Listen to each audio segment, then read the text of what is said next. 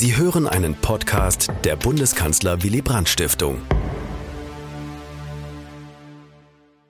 Willy Brandt, Freiheitskämpfer, Friedenskanzler, Brückenbauer, so heißt unsere Wanderausstellung, die durch Deutschland tourt. In acht Folgen beleuchten wir die Schwerpunkte dieser Ausstellung. Folge 2 Berliner Bürgermeister am 3. Oktober 1957 wird Willy Brandt in Westberlin zum regierenden Bürgermeister gewählt. Im freien Teil des seit 1948 geteilten Berlin erfüllt Brandt weit mehr als nur kommunale Aufgaben. Denn Westberlin versteht sich als Land der Bundesrepublik Deutschland. Unter den deutschen Länderregierungschefs ist der Sozialdemokrat damals der jüngste.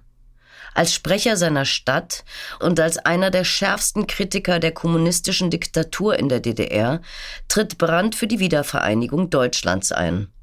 Während der zweiten Berlin-Krise, die durch das Khrushchev-Ultimatum 1958-59 ausgelöst wird, kämpft er leidenschaftlich für den Erhalt der Freiheit Westberlins.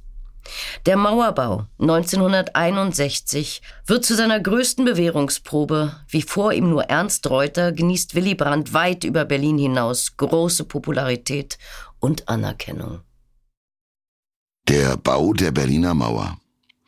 Die offene Sektorengrenze zwischen West- und Ostberlin ist ab Mai 1952 die letzte Lücke im sogenannten Eisernen Vorhang, der Europa teilt. Über diesen Weg verlassen bis 1961 mehr als zwei Millionen Menschen die DDR in Richtung Westen.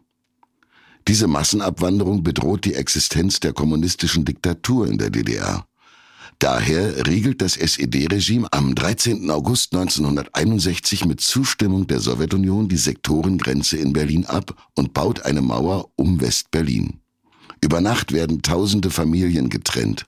50.000 Menschen, die in Ostberlin wohnen, kommen nicht mehr zu ihrem Arbeitsplatz, der im Westteil der Stadt liegt.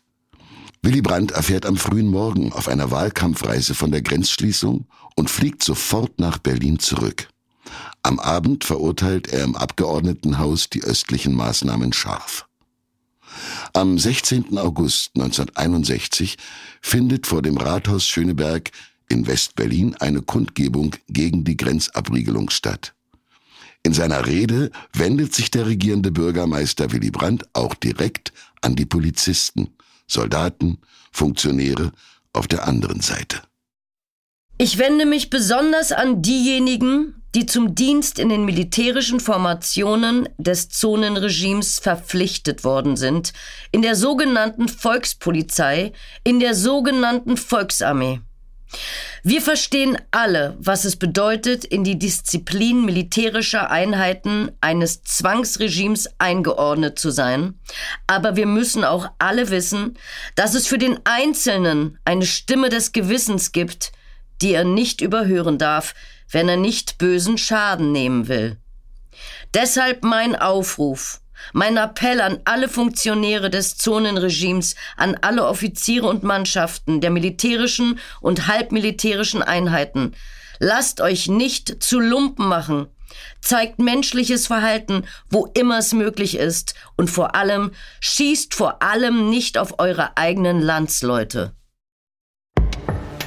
Dies war ein Podcast der Bundeskanzler Willy Brandt Stiftung. Für mehr besuchen Sie uns auf www.willi-brandt.de.